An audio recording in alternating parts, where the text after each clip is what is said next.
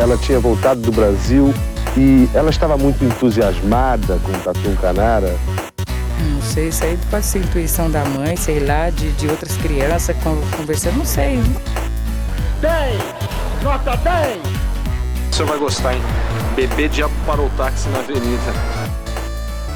Ao vivo? É muito pior. Eu sou a Camila Kintzel. E eu sou o Danilo Corsi. No episódio de hoje, vamos contar a história de dois crimes que ocorreram em São Paulo, bem no comecinho do século XX, mais especificamente em 1908 e 1928, e tinham alguns elementos em comum: imigrantes, estrangulamento, uma mala bem grande e um barco indo para a Europa. Os dois ficaram conhecidos como o crime da mala, em seu tempo, mas vamos contar em ordem cronológica, separando entre o de 1908 e o de 1928. Mas antes de nos afundarmos em violência, desgraceira e malas com corpos, vamos passar no departamento de contas a pagar. Que vinho nosso patrocinador mandou pra gente hoje, Danilo? Opa, o vinho de hoje é o Secrets de Mar Terra Alta DO 2017. Um tinto vermelho como sangue, espanhol, feito com um blend de uvas que combina perfeitamente com a tentativa de embarcar uma mala bem grande e suspeita em um navio. Hoje em dia não dá mais por causa do coronavírus. E está por volta de R$ 69,90 no drink.com. Coronavírus com a mala? Você não pode entrar mais. Com o corpo? Não, você não pode ficar embarcar em mais nenhum lugar. Mas você pode levar 39 quilos de cocaína, por exemplo. Mas aí é só em avião presidencial. Ah, tá. Em barco não. Voltando, vai. É, esse vinho você compra por R$ 69,90 no drinco.com.br.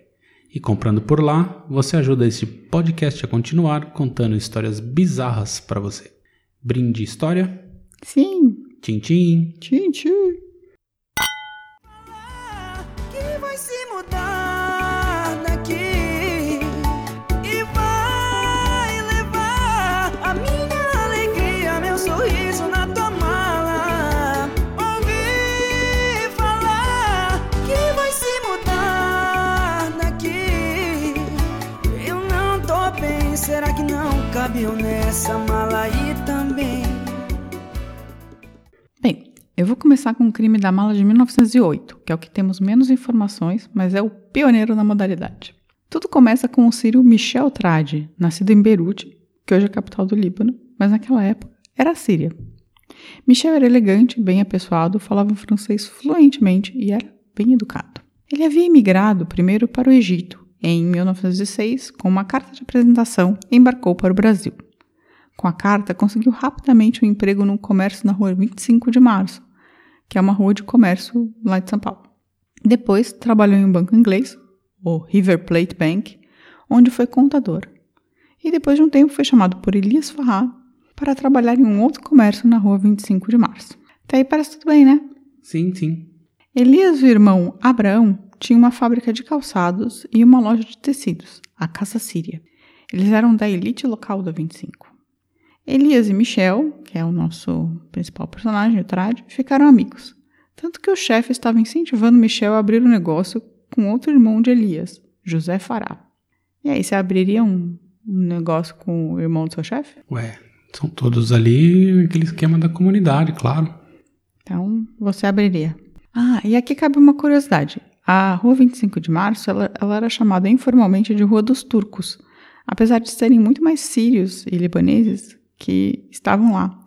Mas é porque esses ainda viajavam com o passaporte do Império Otomano. Assim, todo mundo era considerado turco. E os primeiros sírios que se deram bem vendendo as coisas de armarinho e confecção criaram os palacetes do Ipiranga, criaram a burguesia do Ipiranga. Você sabia disso? Não, não fazia a menor ideia. Eu também não. E também não sabia essa história do, do passaporte do Império Otomano. Não, isso eu sabia. Eu não. Eu, eu tô sabendo várias ignorâncias Só minhas. depois da Primeira Guerra Mundial que acabou isso. É, várias ignorâncias minhas foram dirimidas com esse, com esse episódio. Mas voltando a Elias e Michel. Os dois eram muito amigos, mas havia um elemento que iria complicar tudo isso. Carolina Mori, filha de italianos, que se tornaria a senhora Carolina Farra, esposa de Elias. Apesar de a família, tanto de Elias quanto de Carolina, serem contra o casamento, os dois insistiram na relação e se casaram. Ela era da colônia italiana de São Paulo e 11 anos mais jovem que o marido. Tinha, portanto, na época a mesma idade de Michel, 23 anos. Michel se encantou profundamente com a mulher do amigo, pensando que ia precisar tirar alguém da jogada. Aí deixou de ser um tanto amigo, né? Digamos lá. Reza a lenda que a comunidade síria não gostava nada de Carolina e ficava fazendo a caveira dela para o Elias. O marido, com medo de traição e ouvindo os boatos, descontava na mulher, tratando-a muito mal. E Carolina, cansada de levar pancada de todos os lados, escrevia cartas reclamando para o amigo Michel. Basicamente, Carolina dizia só haver duas saídas. Ou o marido se afastava um pouco da família que a odiava, ou ela engravidava e acamava todos com o filho de Elias. Aqui vale uma ressalva. Carolina e Michel não tinham um caso. Talvez estivessem no processo de um dia ter, mas não tinham ainda. E nem se sabe se Carolina, na verdade, via em Michel um bom conselheiro, mas não tinha pretensões, ou se tinha pretensões e talvez estivesse se apaixonando pelo amigo do marido. O que você acha? Eu acho que ia rolar. Você acha que ia rolar? Porque cartas. Sim, nessa época ainda, fácil. Cartas. Elas, eles escreveram várias cartas um para o outro, em Ah, francês. Certeza. Mas o Michel, belo amigo da, mão, da onça, já sabia o que tinha que fazer. Sumir com Elias e tentar ficar com tudo. Com a Carolina e com os negócios, que ela herdaria. Iates, mulheres. Dinheiro, tudo. Aí o que nosso amigo Michel, que não é Michel Miguel, fez? Primeiro ele comprou uma mala amarela na ladeira Porto Geral, ali perto da 25. E quando se fala mala, é mais um baú mesmo, na verdade. Não é uma, bem uma mala. Aquelas malas de filme, sabe? Do que entra no Titanic. Aí teve uma segunda ideia brilhante para o plano. Ele foi até a Avenida São João e pediu para um serralheiro fazer uma caixa de zinco para colocar dentro do baú. Basicamente, ele queria fazer quase um forro para o baú mala com zinco, talvez pensando que ficasse mais firme, ou talvez evitasse mau cheiro, ou virasse quase um caixão impermeável, não sabemos. Sabemos que ele mandou colocar o forro de zinco na mala. Tem ideia? Você faria uma coisa como essa? Não faço a menor ideia pra que serve. É, mas foi premeditado, isso já. Talvez seja só mesmo pra estabilizar, né? É, eu acho que tem a ver com cheiro, sei lá. Não, mas aí ele teria que colocar cal. É, ele não colocou. Você sabe bastante sobre corpos em malas, hein? É, então, cal funciona. Hum, tá. Mas aí, com a mala pronta, ele chamou um amigo e chefe para conversar sobre os problemas pelos quais a empresa estava passando. Foram os dois à rua Boa Vista 39, onde Michel alugava um quarto e um escritório. Os dois começaram a conversar, Elias sentado numa cadeira e Michel vagando pelo quarto.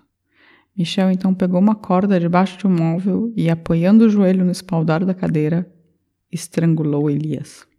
É, parece que o Elias morreu. Mas o Michel, canalhamente, ainda foi visitar a família do Elias, a Carolina e, e os parentes, falando que estava preocupado com o desaparecimento do amigo. E também foi à polícia. Não, mas peraí, ele estrangulou e aí passou, no mesmo dia ele já foi falar sumiu? Sim, No mesmo dia? no mesmo Mas dia. como As pessoas já tinham dado falta do cara? É, então, porque eles trabalhavam juntos, né? Ah, tá, ok. E aí ele falou: ah, nossa, mas ele não voltou, então ele sumiu. E aí foi na casa falar que ele tinha sumido, depois foi pra, pra delegacia falar que ele tinha sumido. E depois de falar para as pessoas que ele tinha sumido, ele voltou para casa, lá pro, pro quarto do escritório, desmembrou Elias e colocou na mala. Levou a mala até a estação da luz e de lá foi para Santos, onde dormiu no Hotel Balneário, um dos mais chiques da cidade, com um amigo dentro da mala do lado.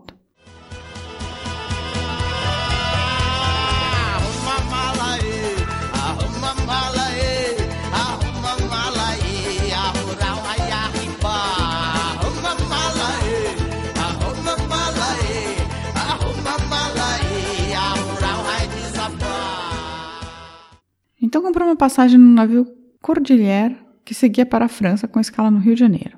A questão é que a mala estava soltando um cheiro nauseabundo, insuportável, mesmo depois só de 24 horas do crime, a ponto de chamar a atenção de os tripulantes do vapor, que vieram perguntar a Michel.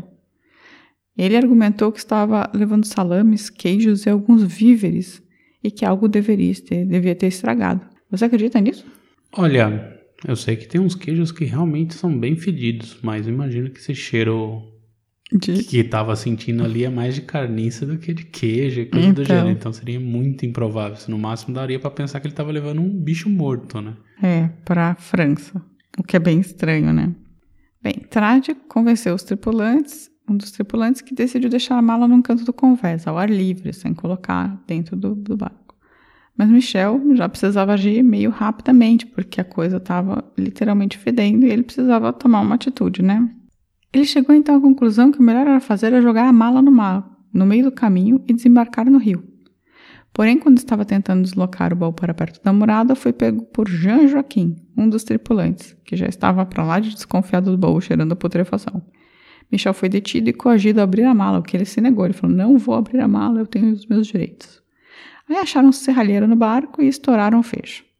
Mas em vez de salame, encontraram lá Elias Farrado, morto, despedaçado e quase jogado ao mar. Pô, esse Jean Joaquim aí tava só mirando o cara o tempo inteiro, hein? É, ele tinha se tocado que alguma coisa tinha acontecido, né? E aí quando o cara mas também uma hora do barco tinha saído, ele já tava lá empurrando, empurrando a mala em direção à murada pra jogar, sabe? É, mas ele podia ter. Não precisava ter pegado um barco, né? Era só jogar direto no mar. Assim, chegar. Ele teve essa ideia, né? Enfim. É, Na Serra do Mar, você empurra de lá de cima, tá tudo bem. Da Serra do Mar. É, Como que você vai empurrar da Serra do Mar tem até? uns trechos ali que tá perto, você consegue ver. Ah, mas acho que nem tinha essas rodovias ainda Ah, nessa sei lá. época. Ele foi de trem pra Santos. Bom, jogasse no trem.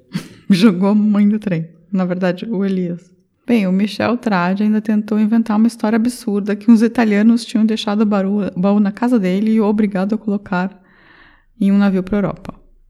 Tipo, apareceram os italianos na minha casa com um baú e eles me obrigaram a colocar num navio para Europa. Vai ver que eram uns italianos parentes da Carolina, uai. Que tinham matado o Elias. É. Ninguém acreditou. E também não precisava acreditar porque logo ele foi mandado para São Paulo e confessou. No caminho para São Paulo, de Santos para São Paulo, dizem que o trem foi atacado por sírios raivosos que queriam linchar Mi- Michel Trade por ter sujado dessa maneira o nome da colônia. Foi, acho que a primeira vez que um sírio tinha matado alguém. Mas eles não conseguiram. Carolina Farrado, a viúva de Elias, chegou mesmo a ser presa como infiel e cúmplice de Michel mas o processo foi dispensado mesmo antes de começar. Aliás, Carolina acabou angoriando muito carinho popular, sendo vista como injustiçada pela história. Não, pela história parece mesmo. É, e Se ela não tinha nenhum caso com ele, ela não. não... ela escreveu cartas. Então, mas até aí ela poderia ter falado pra, pra ele sumir com o marido e Uhum, agora não fingiu que não tem nada a ver com isso. É, tem gente que argumenta que, na verdade, isso mostra a disposição de tratar bem os italianos e mal os sírios. Também faz um certo sentido. Mas, enfim. Ou porque ela era uma mulher, mais jovem e tal, bonita, Carolina. Enfim, Michel Trade foi condenado a 25 anos de prisão, dos quais cumpriu uma pena de quase 20, sendo libertado em 1927. Durante seu tempo na prisão, chegou a escrever livros, fascículos e colunas para jornais, porque ele era letrado. Ele chegou até a contar como que foi o movimento tenentista de dentro da prisão.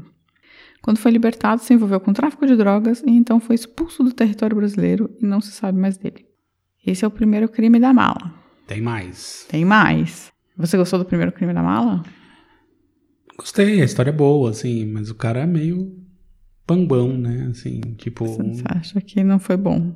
Não, Foi Bento assim, Carneiro, total, assassino assim, brasileiro. Tipo, mirim, né? Mirim, assim, ele não precisava ter feito tudo isso pra dar fim no cara. Poderia ter matado o cara e jogado numa vala qualquer em São Paulo que tá tudo certo. Esse é o argumento que usaram tanto para esse crime quanto para o outro crime, que, tipo, os caras tentaram fazer tanta coisa que acabou, tipo, chamando atenção para eles. né? Pois é. É, ele chamou bastante atenção para ele mesmo. Na verdade, assim, entrar com uma mala fedendo num barco, fedendo a putrefação nesse estado, tipo, não ia dar certo. Nem um pouco. Não ia. Ainda mais que ele cortou todo o corpo, o fedor tava, devia estar mais, Mais forte mais ainda. forte. O barco, meu coração não aguenta tormenta, alegria. Meu coração não contenta o dia, o marco, meu coração. Bem, enfim, mas 20 anos depois, exatamente, quase exatamente 20 anos depois, a coisa voltou a acontecer. Tá preparado para o crime da mala de 1928? Bora lá. Então vamos lá. No dia 7 de outubro de 1928, no Porto de Santos, o navio Massilia estava sendo carregado e ocorre um acidente. Conforme as malas estavam sendo içadas, um dos cabos arrebentou, fazendo com que algumas malas caíssem. Uma delas, um baú grande, abre uma fresta por causa da queda e dela começa a vazar um líquido escuro com cheiro putrefato. A tripulação viu que tinha alguma coisa errada ali e levou o baú de volta para o cais. Chamaram os policiais e o abriram. Dentro da mala encontraram um corpo de mulher, com as pernas cortadas em avançado estado de putrefação. Era uma mulher branca, pequena, e no baú haviam muitos vestidos, duas caixas de pó de arroz coti jogadas, a navalha com que as pernas foram cortadas, pastilhas para a garganta, um perfume e um missal italiano. A mala estava endereçada a um ferreiro francesco, em Bordeaux, na França. Não demorou muito tempo, já foi descoberto o nome, que o nome e o endereço eram falsos. Nisso começou uma especulação, justamente sobre Michel Trade. O crime era muito similar e Trade havia sido libertado em 1927. Será? Só se ele fosse muito estúpido pra fazer a mesma coisa duas vezes, né? É, talvez ele tivesse justamente tentado fazer direito dessa vez. Mas spoiler, não tinha nada a ver. Não era Michel Trade. Michel Trade estava longe, bem longe do Brasil. Na autópsia, ainda sem saber quem era, descobriu-se que a mulher fora morta por asfixia. Teve as pernas cortadas na altura do joelho e o pescoço desconjuntado para caber na mala, depois de morta. Também estava grávida de seis meses de uma menina. Tô impressionado que a autópsia, a perícia brasileira conseguiu aferir tudo isso. Em 1928. Olha. Eles, melhor, eles pioraram com o Pioraram. tempo, porque em 1928 parece que eles sabiam muito mais do que eles estavam fazendo. Bem, grávida dava para perceber, né? Mas nisso, os tripulantes do navio conseguiram descobrir que quem embarcou as, ma as malas foram, a mala foram três romenos. A polícia os investigou e descobriram que um desconhecido falou que precisava de um favor de alguém para embarcar a mala enquanto se despedia de um amigo. Os romenos então descreveram um homem alto, louro, com sotaque italiano muito forte. E aí, você acha que foram os romenos? Eles são sempre culpados, né? Mas eles nunca são culpados. Não, então, nesse caso, a polícia logo percebeu que os romenos só tinham ganhado uma graninha para colocar a mala dentro do navio, que não tinha nada a ver com o caso. É, em geral você sempre culpa um romeno. Depois, quando não dá, você fala, bom, libera. E liberaram os romenos. Mas dentro da mala acharam mais uma pista: um ticket de um bilhete ferroviário de São Paulo para Santos. Pesquisando pelo número de bilhetes, eles descobriram que tinha sido comprados bilhetes de ida e volta, mas que a volta ainda não tinha ocorrido. Meu Deus, como assim? O quê? O cara deixou o bilhete de ida com o número. Da mala. ok. Investigando na ferroviária, conseguiram falar com o dono de um caminhãozinho que levou a mala do porto até o porto, né, da estação ferroviária até o porto de Santos, e com o carregador que atirou do trem. As descrições batiam: um homem louro, alto, de olhos claros e sotaque italiano. Lá descobriram que esse homem havia se hospedado na pensão Roma, em Santos, com o nome de Giuseppe Russo. Já estamos chegando mais perto, hein? No dia seguinte, todos os jornais de São Paulo traziam manchetes garrafais contando a história do terrível crime. Aí, numa dessas sortes absurdas, um comerciante reconhece pelas fotos do jornal a mala e as cordas que havia vendido um dia antes e foi à polícia. Tem uma das vantagens de antigamente. Se fosse hoje, ninguém ia reconhecer a mala. Não, certeza. Hoje em dia Não. já era. Nesse, aspecto, não. Ah, Mas provavelmente a, a mala ia ter número de série, eles iam conseguir puxar pela loja que vendeu. é, eu ia achar o DNA, na verdade. Mas assim, naquela época tinha a mala. Mas era- aí não foi preciso, o cara deixou o bilhete do trem. Não, ele achou, é, deixou, mas o bilhete não quer dizer nada. Não, os caras acharam quem era a figura. Acha, foi, voltaram para Enfim, o comerciante foi à polícia eh, e contou que o empregado dele entregou a mala na casa de quem a comprou. Nisso, esse ajudante do, do comerciante levou a polícia até o local, no centro de São Paulo, na hoje Rua Imaculada Conceição, na época, Rua da Conceição, número 34, em Santa Cecília. Seria o assassino um Santa Cecília? Provavelmente, né? A galera é perigosa. Um hipster? Hipster italiano, De chão de taco? né? E samambaia? Com sua máquina de escrever e tomando um café com o dedinho levantado. Quando fabricamos uma mala primícia, nós pensamos na pior viagem que ela pode fazer. Nós pensamos no pior para você ter a melhor. Os donos do apartamento, Ramiro Franco e Maria Citrangulo, falaram que um dos, dos seus inquilinos havia se mudado, mas que não tinham visto a mulher desde a mudança, an- desde antes da mudança. Tipo, eles deixaram de ver a mulher antes de se mudar.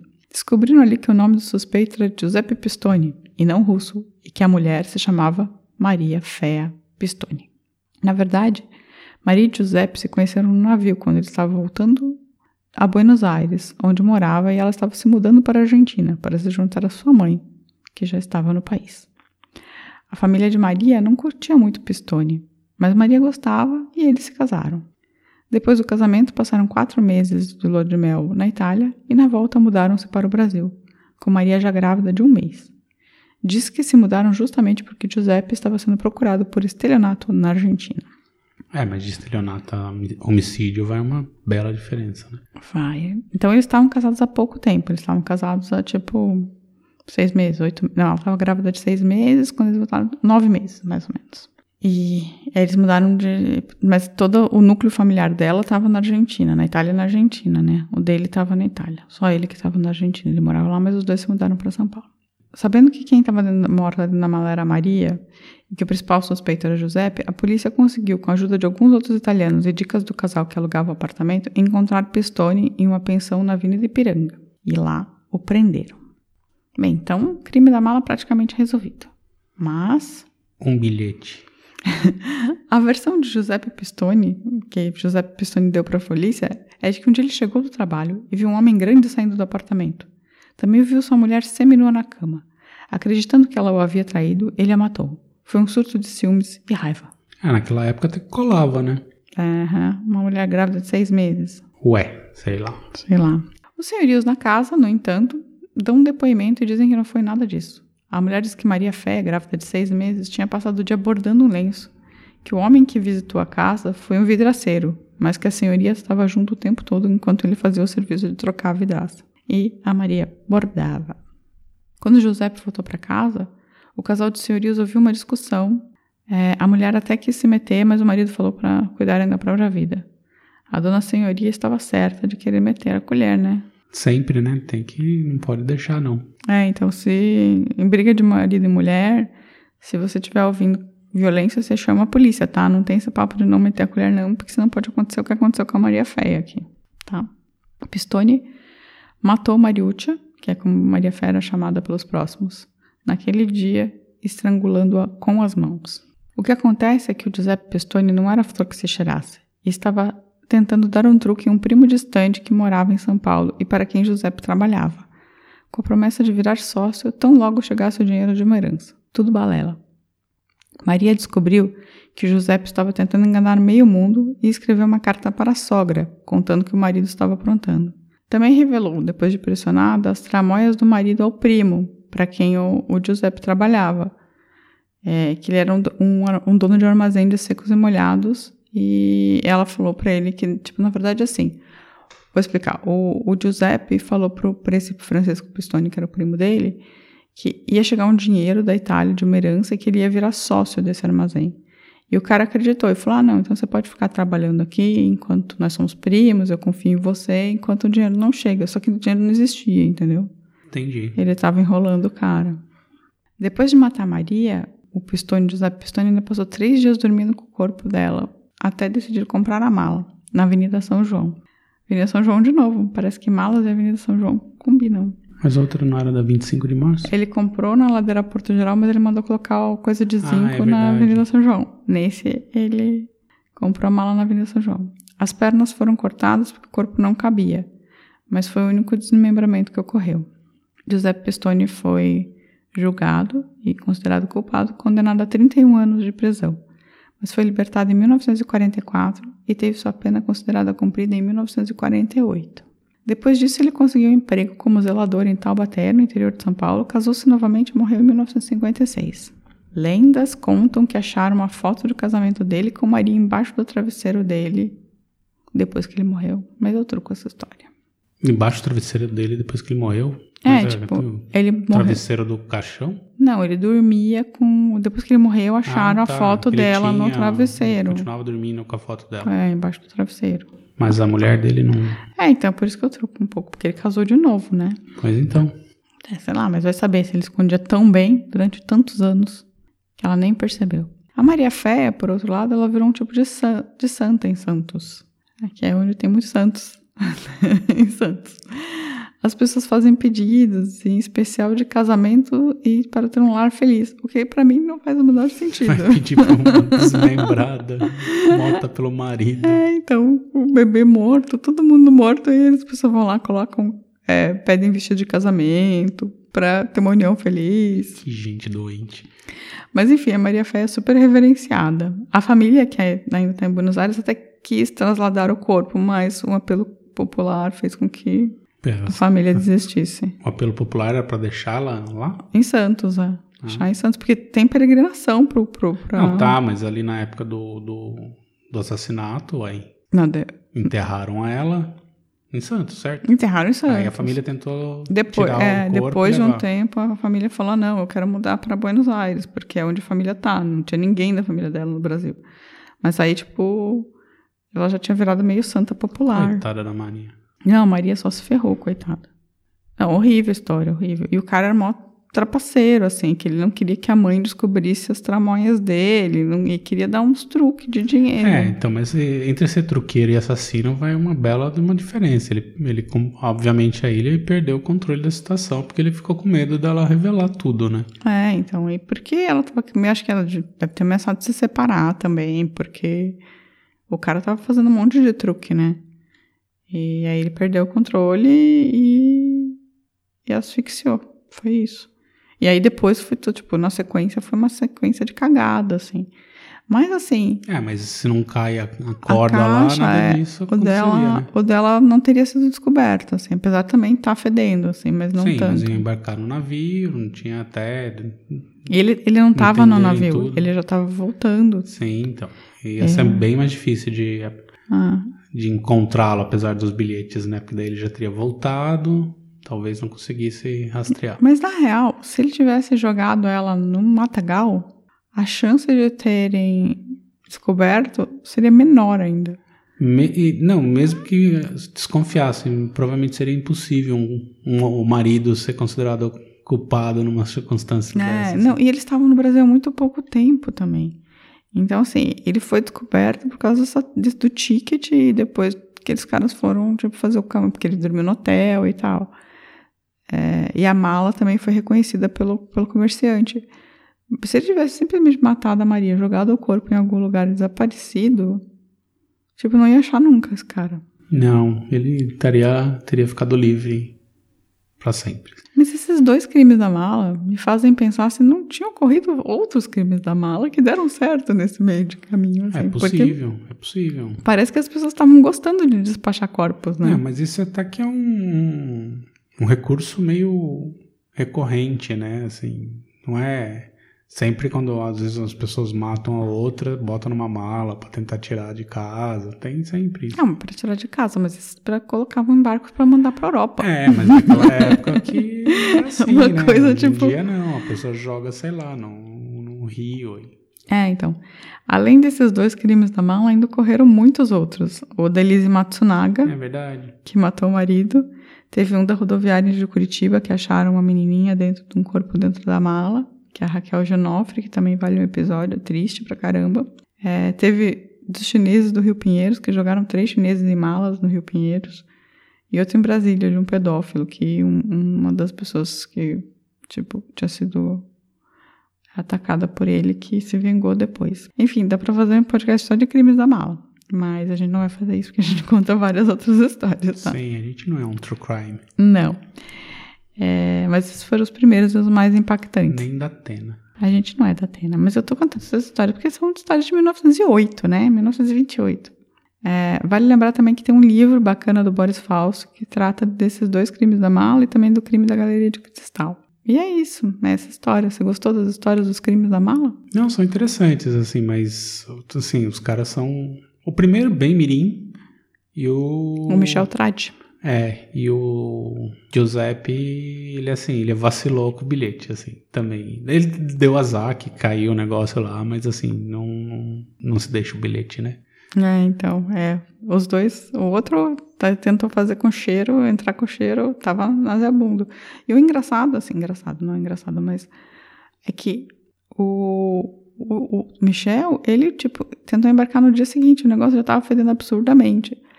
E o, o, o Giuseppe, ele esperou três dias ainda até tomar a decisão do que ia acontecer e não tava fedendo tanto. Talvez calor, Ah, ou des- coisa. desmembramento também, porque outro desmembrou inteiro o corpo Sim. e esse não, eu não sei. Então. é, ah, tem uma, uma foto do. As fotos da, da, da, da mala estão no, no, no Google, se você quiser ver fotos horrorosas. E no Museu do Crime em São Paulo tem uma réplica perfeita do- da mala com o corpo dentro. Interessante. É. Yeah.